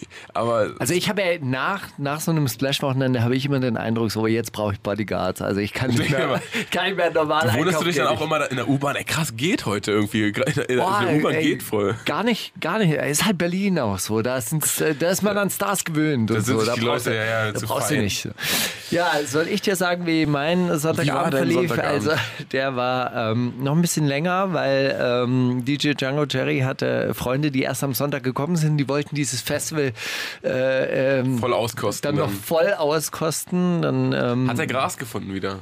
weiß ich nicht. Nein, dieses Jahr äh, nicht. Ich glaube, es war auch gar nicht so viel Graskonsum, es war eher Ko- Kokain konsumiert Ja. dieses Jahr, oder? Also es War auch meine eher die, Wahrnehmung. die Droge der Stunde. Ähm, nee, wir mussten dann bis J. Cole da bleiben und äh, 12 Uhr war dann, war dann Abreise. Dann hatte ich noch die glorreiche Idee, hey Kinder, äh, junge Menschen, wollt ihr noch zu McDonalds? Ja, warum nicht? Ich schwöre dir, Der Einzige mit der Idee auf dem Rückweg, oder? Dreiviertelstunde Im haben wir an diesem bescheuerten McDonalds gewartet, bis ich dann reingegangen bin und gemeint habe, was, was denn äh, jetzt hier los? Ich möchte meine Bestellung zurücknehmen, ich möchte das Geld und ich war wirklich sauer, weil ich musste die Leute noch nach Hohen Neuendorf fahren. Kennst du Hohen Neuendorf? Ja, bei schon mal Berlin? gehört. Ist ein Au- Umweg, wenn man aus Dessau Wenn kommt. man aus dem Süden kommt, definitiv. Ja. Ja, halb vier war ich dann zu Hause. Naja, Mit McDonalds im Magen oder ohne? nee, ohne. Hast du Weil auf dieser, auf dieser komischen Strecke nach Hohendeulendorf, da fährt man dann, dann äh, über die Autobahn Richtung Hamburg, dann kommt noch nicht mal dieser Rasthof Michendorf mehr. Rasthof Michendorf gibt es ja noch einen McDonalds. Aber Rasthof Michendorf kommt doch äh, weit bevor man in, Nein. nach Berlin kommt. nee, du musst da diese Autobahn auffahren. Ah, egal. Komm, spiel Tyler the Creator. Na gut. Die wundersame Rap-Woche. Fantastisch. Mit, mit, mit Mauli und Steiger. Oha. Ich war, ich war noch da am Splash, habe ihn aber auch nur aus Augenwinkeln gesehen. Man sieht ja kaum Acts. Hast du dir irgendwas angeguckt? Eine ne, ne Menge wollte ich sagen, ist aber auch völliger Quatsch. Eine Menge wollte ich. Eine Menge mir wollte ich mir angucken, dann ist das auch so blöd gelegt gewesen. Dann hatte ich manchmal Interviews, wenn Ex gespielt haben, die ich eigentlich sehen wollte und sowas. Und muss sagen, die, die ich gesehen habe, da bin ich dann auch oft schnell weggegangen. Ja. Fand Karate Andy sehr witzig, den habe ich mir von, von weit hinten angeguckt. Der hat so, ein, so, ein, so eine Wall of Death gemacht, einmal hat gesagt, so, jetzt trennt euch, trennt euch. Seid ihr bereit, euch zu trennen? Und wollte so die Massen nach rechts und links äh, scheuchen. Er hat gesagt, rechts gegen links, das alte Spiel. Hat er auch gesagt. So, seid ihr bereit? Nee, dass du nicht bereit bist, dich zu trennen, das sieht man an deiner scheiß Snipes-Mütze, du ekelhafte Sau. Bleib genau in der Mitte stehen. Ja, er hat auf jeden Fall ein paar lustige Sachen. Sehr viel zugenommen, muss man sagen, Karate Andy. Ja, Äh, das ist, so, hat, aber die Leute zwei, größer werden. hat aber wohl zwei Releases vor der, vor der Stirn, hat auch auf der Bühne geschworen, er macht jetzt Weight Watchers und dieses Jahr kommt noch ein Album und ein Mixtape. Mhm. Äh, Hafti habe ich gesehen, der hat dann nach drei, drei eigenen Tracks irgendwie nur noch andere Leute rausgeholt und die komplett fremde Tracks ohne Feature-Parts von ihm rappen lassen. Boah, fand ich ja auch nicht so geil irgendwie. Das ist ein Dann kollektives äh, Konzept. Azad kurz vorbeigelaufen, traurigste Auftritt, den ich glaube ich bisher gesehen habe. Äh, ist Meinst du, wenig Leute mit, da waren, Mit ha? zwei Backups und sehr, sehr wenig Leuten auf der Bühne, äh, vor der Bühne und zwei Backups, so mit riesigen Champagnerflaschen, sind jetzt nämlich die Black Bottle Boys. Äh, hat dann mit Animus und Jace äh, Champagner in die Menge gespritzt und ich glaube, ja, die erste Fontäne ging komplett über die Crowd hinweg. Es war wirklich, sah echt sehr traurig aus alles. Okay. Ähm, Wir haben noch eine Show auf dem Splash produziert. Und wir hatten eine Show auf dem Splash. Wir haben auch Miri vom Splash dort als äh, Special Guest gehabt, die den Creative Hunger geleitet hat und äh, uns so ein bisschen äh, Insiderwissen verraten hat. Wollen wir, wollen wir mal anspielen? Es ist aber auch schwierig, so ein, äh, so ein Festival zu gestalten. Wie weit bist du im, äh, im Booking eigentlich mit drin? Ähm, eigentlich gar nicht. Ja, geil, deshalb haben wir dich eingeladen, um nämlich äh, ext extreme Booking-Fragen zu äh, beantworten. Ähm, Also doch, klar, man ist immer automatisch ein bisschen involviert, weil wir als Splashmack natürlich am allermeisten Ahnung von Musik haben. Ähm, und dann kommt dann schon ein Julian Gupta mal rüber und fragt, was man so buchen könnte. Was ist der heiße Scheiß nächstes Jahr? gefragt? Ja, Ja. voll.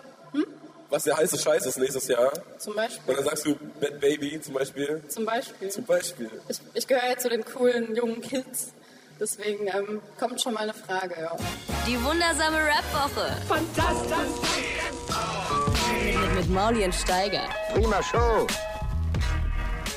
Das war 07 Shake. Die wurde mir auch sehr ans Herz gelegt, dass ich mir doch Siehst du? den Und Auftritt ich bring vielleicht sie. reinziehen Und soll. ich Aber bringe sie dir gleich mit. ich habe mir den Auftritt nicht reingezogen. Ja. Natürlich Aber völlig. äh, ganz großartiger Song. Also meine äh, hat mir meine Tochter gezeigt, tatsächlich, Gott. die auf der ähm, Fahrt von Holland nach Deutschland diese Musik gepumpt hat. Und man weiß über weite Strecken überhaupt nicht, äh, ob da jetzt ein Junge oder eine, eine Frau rappt und singt und äh, ganz, ganz verspannte Musik. Musst du auf jeden Fall noch mal in Ruhe hören, wenn du diese Sendung äh, nachhörst.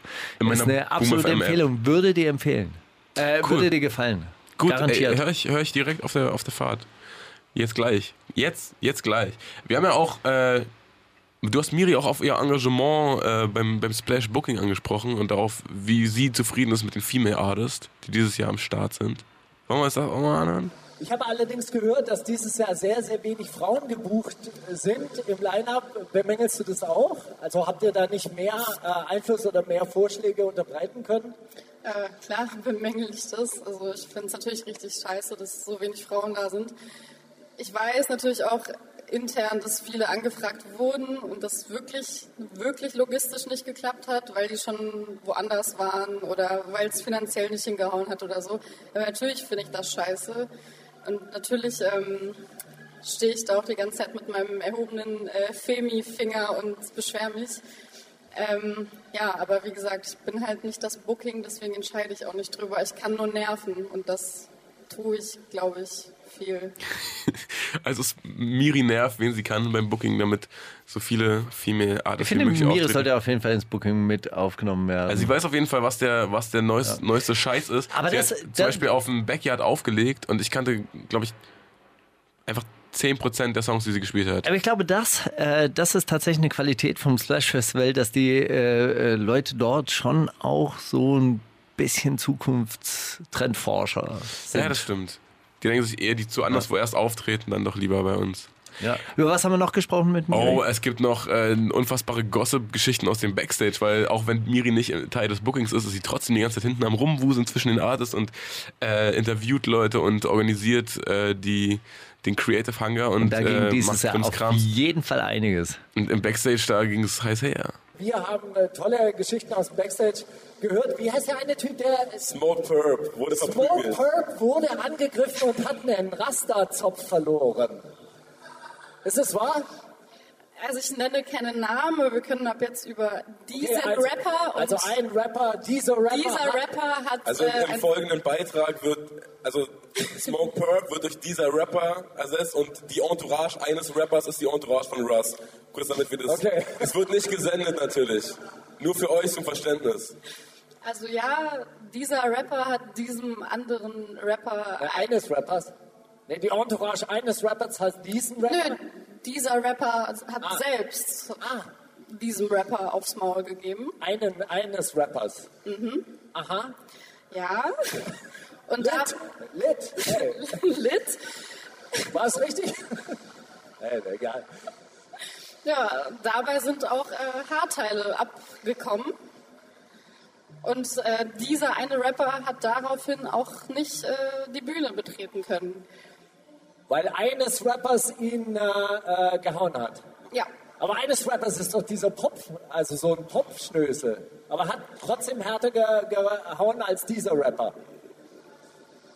ja. Ja. Okay, also ich war zu der Zeit im Backstage, ich dachte, es ist Motivationsgeschrei, da putscht sich einer ja du machst ja Kampfsport, ne? Da wärst du dazwischen gegangen? Selbstverständlich. Ja. Aber für Selbstverständlich. wen wärst du gewesen? Von diesen Rappern? Immer für den Ich Jüngeren. weiß nicht, ich hätte Dieser- für den kleineren, immer für den kleineren. Aber die sind beide klein, habe ich beide gehört. sauklein. Aber der eine ist auch 19 oder so. Oder Smoke ist der, ist der nicht so 20 oder so? Aber weißt du, wie sich ist das, schon. Weißt du, wie sich das angehört hat, wie die Motivationsschreie von jemandem, der, der sich vorbereitet auf seinen Bühnenauftritt?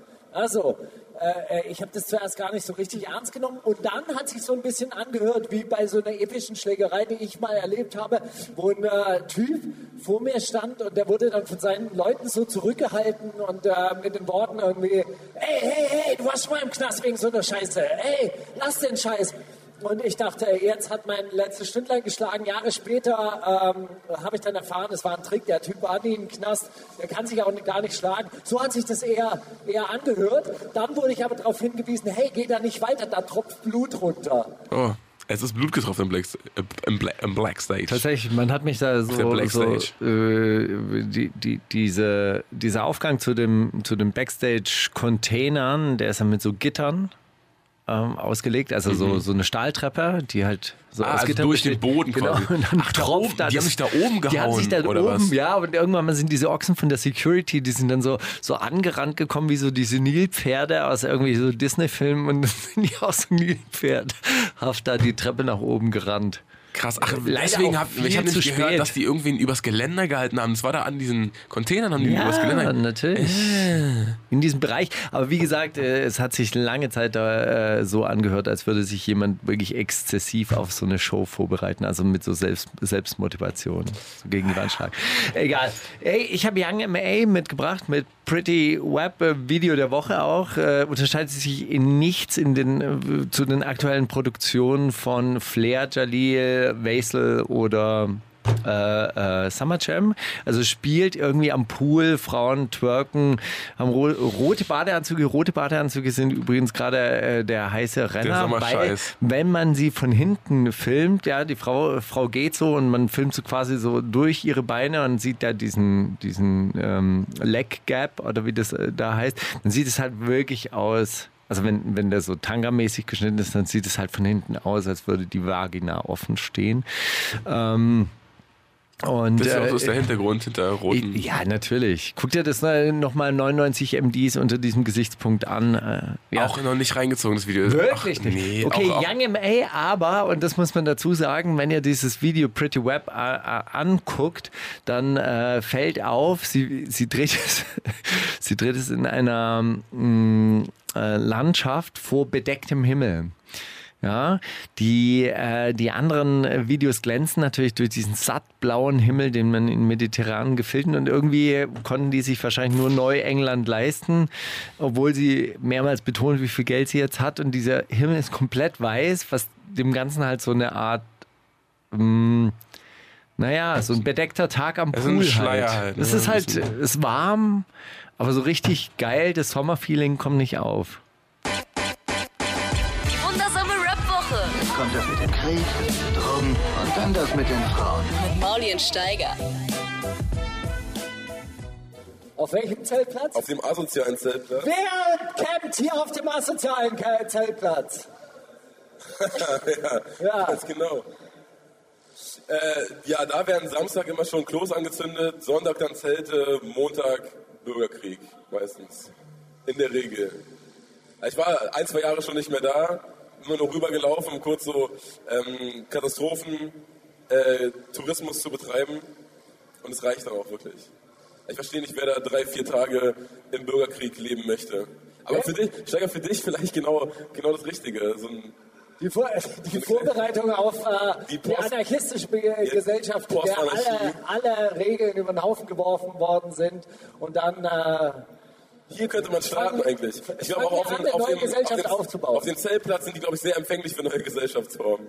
Vielleicht einfach mal nachher einen kleinen, wollen wir einen kleinen Trashwalk machen nachher über den Zeltplatz? Oh, und es sollte ein Trashwalk folgen. Aber jetzt wollte ich erst nochmal an Wobei ich wirklich sagen muss, dass ich das sehr, sehr bedauerlich fand, dass, dass Falk wirklich nicht da war. Ich hätte sehr gern die, die Tradition des Lieber Trashwalks. Ja, nee, mit dir und Falk zusammen. Ja, das Weil das wäre was. das wär einfach so, so ich als Bindeglied zwischen der Zukunft und der Vergangenheit.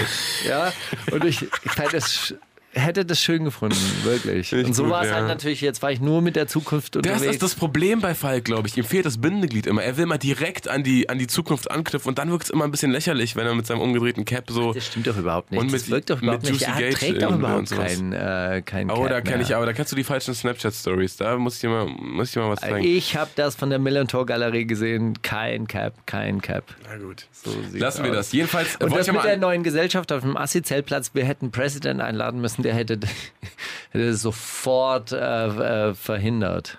Der wäre über, einmal über den Zeltplatz und gesagt, hier geht eher das Bach runter. Guck das doch mal ein. Das ist eher das Bach runter. Guck dir diese Leute hier an. Guckt euch das mal an auf dem Assi-Zeltplatz. So sieht also eure neue Gesellschaft aus. Da bin ich doch lieber dafür, dass man hier in Europa die Grenzen abschottet und den Reichtum verteidigt. Das hat er ja auch Das hat er gesagt. keiner Form das hat er gesagt. off, off Tape.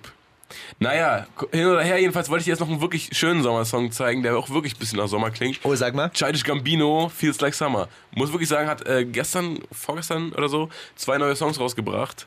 Weißt du, dass ich Ähm, mit Childish Gambino essen war? Wirklich? Bei Trash?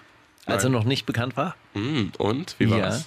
Äh, Was hat er bestellt? Was essen die Stars so? Äh, Burger. White Trash hat er tatsächlich Burger und Pommes frites bestellt. Und du weißt, dass er seinen Namen aus einem Namengenerator hat? Ja, von seinem, Das ist äh, wirklich ein Wu bisschen ist sein Wu-Tang-Name. Genau. Richtig großartig. Die wundersame Rap-Woche. Fantastisch. Mit, mit Mauli und Steiger. Prima Show. Schön, oder Steiger? Kann man sich an den Pool zulegen mit einem roten Bikini. Badeanzug. Also in deinem Fall natürlich. In meinem Fall Ein Speedo. roter, Rotes Speedo. roter, roter Badeanzug wäre wirklich großartig. So ein Borat-Badeanzug. Wir haben auch. Hab ich auch. Wir haben noch, ich hoffe, wir haben noch einen, äh, einen Take mit Miri, den wir euch nicht vorenthalten wollen. Und danach gab es tatsächlich einen Splash Trash Walk, den wir äh, mit einem Zitateraten gekrönt haben sogar. Auf einer Bank, auf der zwei, auf dem zwei junge Männer saßen, auf der zwei junge Männer saßen, die es überhaupt nicht fassen konnten, dass wir da die in diesem hinterletzten Stück des Waldes gefunden haben und jetzt ausgerechnet mit ihnen Zitateraten spielen. Aber erstmal reden wir noch mit äh, Miri über das Splash-Booking und was sie da zu melden hat und was nicht. Ist es überhaupt wichtig, äh, was für Acts bei einem Festival gebucht werden oder kommt es im Endeffekt auf die Gesamtstimmung an und es ist sowieso egal, wer kommt? Ich glaube, Leute sind gar nicht so anspruchsvoll. Also man sieht das ja an anderen Festivals, die haben teilweise nur zehn Acts und es sind ja irgendwie immer die gleichen und die sind trotzdem ausgebucht. Äh, Ich droppe keine Names, aber... äh, Meinst du Out for Fame? Weißt du nicht? Ich meine äh, Fusion. Nee, ähm, ich glaube, so, es gibt schon so drei, vier Acts, die kann man jedes Jahr hinstellen. Ich glaube, es wird trotzdem klappen. Absolute Beginner. Zum Beispiel. Materia, Casper. Naja, soviel zur Booking-Politik des Splash und eigentlich geht es halt auch mehr um den Vibe dort. Es oder? ist doch auch so. Ja, sicher. Ich meine, im Endeffekt, du darfst keine, keine äh, absolute Scheiße bucken, aber Nee, es ist man- halt wurscht. Mit bisschen auch, oder? Scheiße hat auch noch, hat auch noch kein Festival sich selbst auf Ruiniert. Nee. Das war schon. Ist auch so, wenn ich überlege, so jetzt Man konnte auch richtig. mit extrem gutem Booking Jetzt äh, richtig. auch kein Festival retten. Nee, man kann sich da, glaube ich, eher finanziell ganz schön schaden. Ja. Man muss schon auch ein bisschen Scheiße booken, weil, ne? Man muss ja auch aufs Geld gucken. Ich fand auch eh, also Skepta ist ja jetzt auch, glaube ich, das siebte Jahr hintereinander da gebucht gewesen oder sowas. Und war auch so der einzige Auftritt, der richtig, richtig, richtig Spaß gemacht hat zu gucken. Boogie Deswegen, mit der Hoodie hat auch Spaß gemacht. den habe ich gesehen, dass du den gesehen hast. Das hat mich bisschen beeindruckt, was Mhm. du für Leute kennst. Ja, äh, war auch, ähm, war deshalb auch sehr beeindruckend, weil es hat wahnsinnig gestaubt auf diesem Festival. Es war ja äh, Trocken, Trockenperiode Deluxe. Und ich habe die ganze Zeit gedacht, wow, was ist das für ein Bengalo, der da die ganze Zeit raucht und brennt und so ewig lang. Und dabei war das einfach nur der Staub von der Tanzfläche, der von den roten Strahlen von der Bühne ange angestrahlt wurde. Und es sah wirklich original aus, als würde da permanent äh, fünf, Pyro brennen. 25 äh, Minuten lang Pyro brennen. Ja.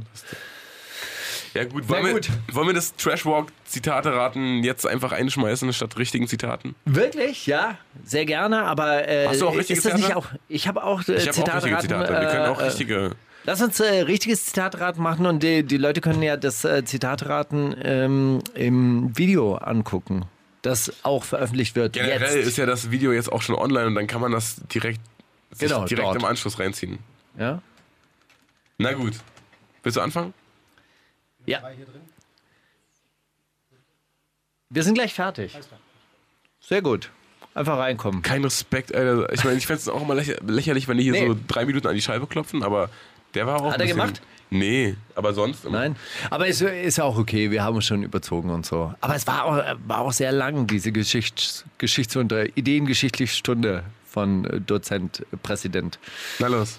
Äh, Deutschland ist total von Russland kontrolliert. Brutus Brutalos, Donald Trump, Wladimir Putin, Oleg Sesh oder Julian Reichelt, Chefredakteur von der Bild-Zeitung, falls du es nicht weißt. Julian Reichelt. Ja? Nö. Donald Trump. Wirklich? Ja. Brutus Brutalos wäre allerdings ein bisschen lustiger gewesen. Deutschland ist total von Russland kontrolliert. Wir haben auch schon lange keinen äh. Brutus Brutalos Das Track mehr gespielt. Letzte, letzte Woche. Relativ sicher. Los, mach schnell. Komm hier, So. die Leute wollen rein ins Studio. Das sind meine Rap-Kollegen. Das ist meine Welt, die ich mir aufgebaut habe. Da spielen Künstler die mit Rapper, die Freunde geworden sind. Freunde, die Rapper geworden sind. Weißt du, wir haben Freunde in der Vergangenheit gehabt, viele sind geblieben, viele sind gegangen, viele sind neu dazugekommen. Das Rap-Business ist neu, die Künstler sind neu. Wir müssen uns alle gegenseitig kennenlernen, was wir auch haben und das finde ich cool. Geil. Onyx Hash, Flair oder Nemo? Ich kann so viel verraten, es ging um Splash. Dann war es Alex Hash. Korrekt. Ja? Ja. Sehr gut. Proleten müssen übers Geld lernen. Tobias Hensch, Über, Polizei. übers, übers Geld lernen? übers Geld lernen. okay. Ja, also durch Geld, durch Geld, also durch Ah, über, okay. ja, übers Geld lernen. Also nur, nur durch finanzielle Einbußen lernen die Proleten. Verstehe. So quasi. Tobias Hensch, Polizeioberkommissar aus Hamburg und verantwortlich für die Soko Autotuning. Warren Buffett, US-amerikanischer Großinvestor, der auch gesagt hat, natürlich gibt es Klassenkampf und meine Klasse, die Klasse der Reichen, gewinnt. Oder Prinz Pi, Ober Oberschichtenphilosoph über die neue Box seines neuen Albums. Kannst du nochmal die, die ersten beiden vorlesen? Tobias Hensch, Polizeioberkommissar aus Hamburg und verantwortlich für die Soko Autotuning. Oder Warren Buffett, US-amerikanischer Großinvestor, der auch gesagt hat, natürlich gibt es Klassenkampf und meine Klasse, die Klasse der Reichen, gewinnt. Äh, sogar Autotuning. Richtig. Ja, die, sicher, ja, die Proleten, Alter. was, was machen die auch so teure, so laute Boxen in ihre Du, Autos? rein? Proleten, also die Proleten müssen über das Geld lernen, ne? sonst lernen die das nie mit dem, mit dem Lärm aus dem Auto auspuffen. Okay, ich habe noch eine Nemo, Alexasch oder Flair-Frage. Oh ja. Äh, Zitat. Man darf nie denken, dass man sich nie mehr steigern sollte. Der Mensch hat ein Gehirn ge bekommen, um immer wieder neu zu lernen, um sich selbst zu bessern, um sich selber zu ändern und sein Umfeld dadurch zu ändern. Alexasch. Nemo, korrekt, völlig korrekt. Auch im Splash Backstage. Da muss irgendwas im Trinkwasser sein im Splash, und dass die Leute auf so, so einen philosophischen Trichter kommen auf Sehr einmal. gut, sehr gut. Ich finde, wir- also es sind ja auch doch auch schlaue, schlaue Typen. Sicher. Gut. Was Hast du noch eins? Nee, ich bin fertig. Ich habe eins habe ich noch. Ach was. Na komm, okay, Ja. komm, komm, Komm, nur weil du es bist. Auf unserem Album gibt es nur Hits, keine Thematik-Songs, nur Party, gute Laune-Songs mit einer kleinen Message immer. Alexasch. Flair. Nemo. Nemo, korrekt. Aber ich hatte die, die, die Auswahl gesehen. Es war tatsächlich Nemo. Ach Gott, sowas spielen wir jetzt hier. Jetzt spielen wir noch schnell das Zitate raten vom Splash. Komm, gleich hinterhergeballert. Wollen wir noch ein kleines Zitate raten, raten rein smashen? Ah, tatsächlich! Einen hab ich bei. Einen Ich hab auch! bei. Ich habe drei! nee, aber wir haben Zitateraten dabei. Okay, geil. Okay, warte, Von ich wem habe einen. Zitate? Von Ja. Von allem. Da, das ist doch. Mal, Ich dachte, ihr hört den Podcast regelmäßig. Ja, nee, ich habe zwei, dreimal reingehört, ich kenne das, aber ich bin jetzt nicht Okay, so also regelmäßige Zitateraten, wir machen Zitate und Okay. ihr, äh, ihr dürft aus der Auswahl auswählen, ja? Okay, okay. Okay. Okay, ich will mehr Sex haben, aber ich komme zu schnell aus der Puste. Wer hat's gesagt? Savage? Cardi B? Big Pun oder Schwester Eva? Big Pun. Savage. Ich gehe auch mit Savage. Big Pun. Cardi B, weil schwanger, Baby zu groß. Ah, okay, guter Twist, guter Twist. Unfair, du hast ja jetzt die, die amerikanische Line ins Deutsch übersetzt. Das ist ja voll schwer, das dann zu erraten. Haha, das ist das Ah, ja, das Prinzip. ja, ja, dann... Äh, So, wer hat auf Englisch gesagt? Savage Ja, oder was? Ja, na, entschuldige mal, ich muss schon, muss nee, schon. aber so ist ja schwer. Okay, andere Geschichte. Okay. Lucifer. Lucifer, du Bastard, ich peitsche dich mit einer Königskette. Edmund Stoiber, Haftbefehl oder Massiv? Also Königskette kann eigentlich nur massiv sagen. Königskette. Ich gehe mit Stoiber. Stoiber, Edmund Stoiber. Ich sage Haftbefehl. Es war massiv, tatsächlich. Wir haben einen Gewinner. Königskette, das kann nur massiv sagen. Okay, heute hat der Name eine große Bedeutung für mich. Was, was? Heute hat der Name eine große Bedeutung für mich. Er verkörpert den Gedanken der Weltherrschaft. Donald Trump über seinen Slogan Make America Great Again. Prinz Pi über das Pi in seinem Namen, weil Pi für Universum steht. Juicy World über das äh, Juice World, üb- nee, Juicy World über das World in seinem Namen. Oder Sammy Deluxe, der mit seinem Namen mehr ausdrücken wollte als nur das Ich äh, muss das Deluxe. Zitat nochmal vorlesen, das war gerade Okay. viel zu viel für mein Gehirn. Oh wow, okay, ganz langsam. Es geht viel leichter. Juice World, weil den kennt Steiger gar nicht und den hätte er niemals als Auswahlmöglichkeit genommen, wenn es nicht richtig wäre. Ist das so? Genau. Ja, okay. Ach man, Splash, einfach geil. Steiger, einfach cool. Hey, ich habe noch einen. Wirklich? Ja, noch einen habe ich. So. Es geht um äh, äh, Sex, unfreiwilligen Sex oder freiwilligen Sex. Ja, geil. Dümmlich, aber einvernehmlich. Donald Trump über die äh, Vorwürfe, dass er nicht einvernehmlich Sex hatte mit dieser Pornodarstellerin. Okay, MC Bomber über seine letzte Affäre. Dominik Strauss-Kahn äh, ehemaliger Weltbankchef, über seine, ähm, äh, seine Vorwürfe, dass er jemanden vergewaltigt hätte oder Jesus? Bomber. Bomber, definitiv Bomber. Ich gehe mit Bomber oder Jesus, Alter. Bomber, Bomber oder. Bomber. Es war Dominik Strauß-Kahn, ehemaliger What? Chef der Weltbank, über Sex mit einem Zimmermädchen. Dümmlich, aber einvernehmlich. Ich kann das gar nicht sagen, dachte ich mir, aber nein, irgendwie kann das. Ja, Arschlöcher gibt's überall, sogar bei der Weltbank. Oder beim IWF. Wo war der? Dominik Strauß-Kahn war beim IWF. Hey, herzlichen Dank, dass ihr äh, Teil der wundersamen Rap-Woche wart. Öfter mal einschalten, was auch was Zitate raten ist. Hey, Ach man, ey. ich habe meine Rapperstimme ausgepackt, hast du gemerkt? Ja, ja, Terror Tiger. Oder? Du bist sehr aggressiv, wenn du dich gegen, gegen äh, lärmende Boxen im Hintergrund durchsetzen musst. Finde ich gut. Vielleicht sind wir hier ein bisschen zu ruhig, Steiger. Vielleicht muss das hier alles ein bisschen mehr, ein bisschen mehr Trubel Alles gut, hier ist einfach mehr Bass auf, der, auf dem Effekt. So, sag mal kurz. Äh, du hast wir zwei immer eins mitgebracht von Alex Sash und Vanessa Mai. Was ist Das ist los? einfach nur, weil der Verhörer, der viel Verhörer in in meinem der, Kopf. zu viel Fotze in meinem Kopf, äh, ist der Verhörer des, äh, der, der, der Jetztzeit, deshalb dieser Song. Man fragt sich wirklich, was ist da los, aber deutscher Rap ist dort angekommen, wo er immer sein wollte. Beweis, Himmel. Beweisführung, Savas Gucci-Jacke. Die wundersame Rap-Woche. Was liegt an, Baby? Mauli und Steiger. Kannst du Steiger fragen? Ah, Steiger, es ist schon wieder vorbei. Du hast hier, kannst du noch kurz vielleicht zu deinem letzten Song was sagen? Yoma von äh, Risbo. Ah, der Song ist von 2015, klingt so wie alle Produktionen der Jetztzeit von deutschen Rappern, die aktuell auf den Markt kommen. Er klingt nach Sommer, guter Laune, bisschen am Pool. Video von diesem Song ist allerdings eher, spielt in der äh, Kameruner Steppe mit Savannenaufnahmen und ähm, den örtlichen Hütten.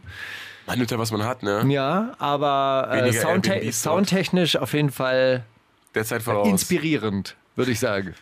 Inspirierend für die, für die Jetztzeit und für noch weitere 15 Generationen von Deutschrappern. Finde ich gut, was du hier alles auskramst. So, Steiger, dann meine letzte Frage, mit der wir jetzt die Sendung zumachen, bevor wir uns in diesen Afro-Trap-Wegweiser fallen lassen.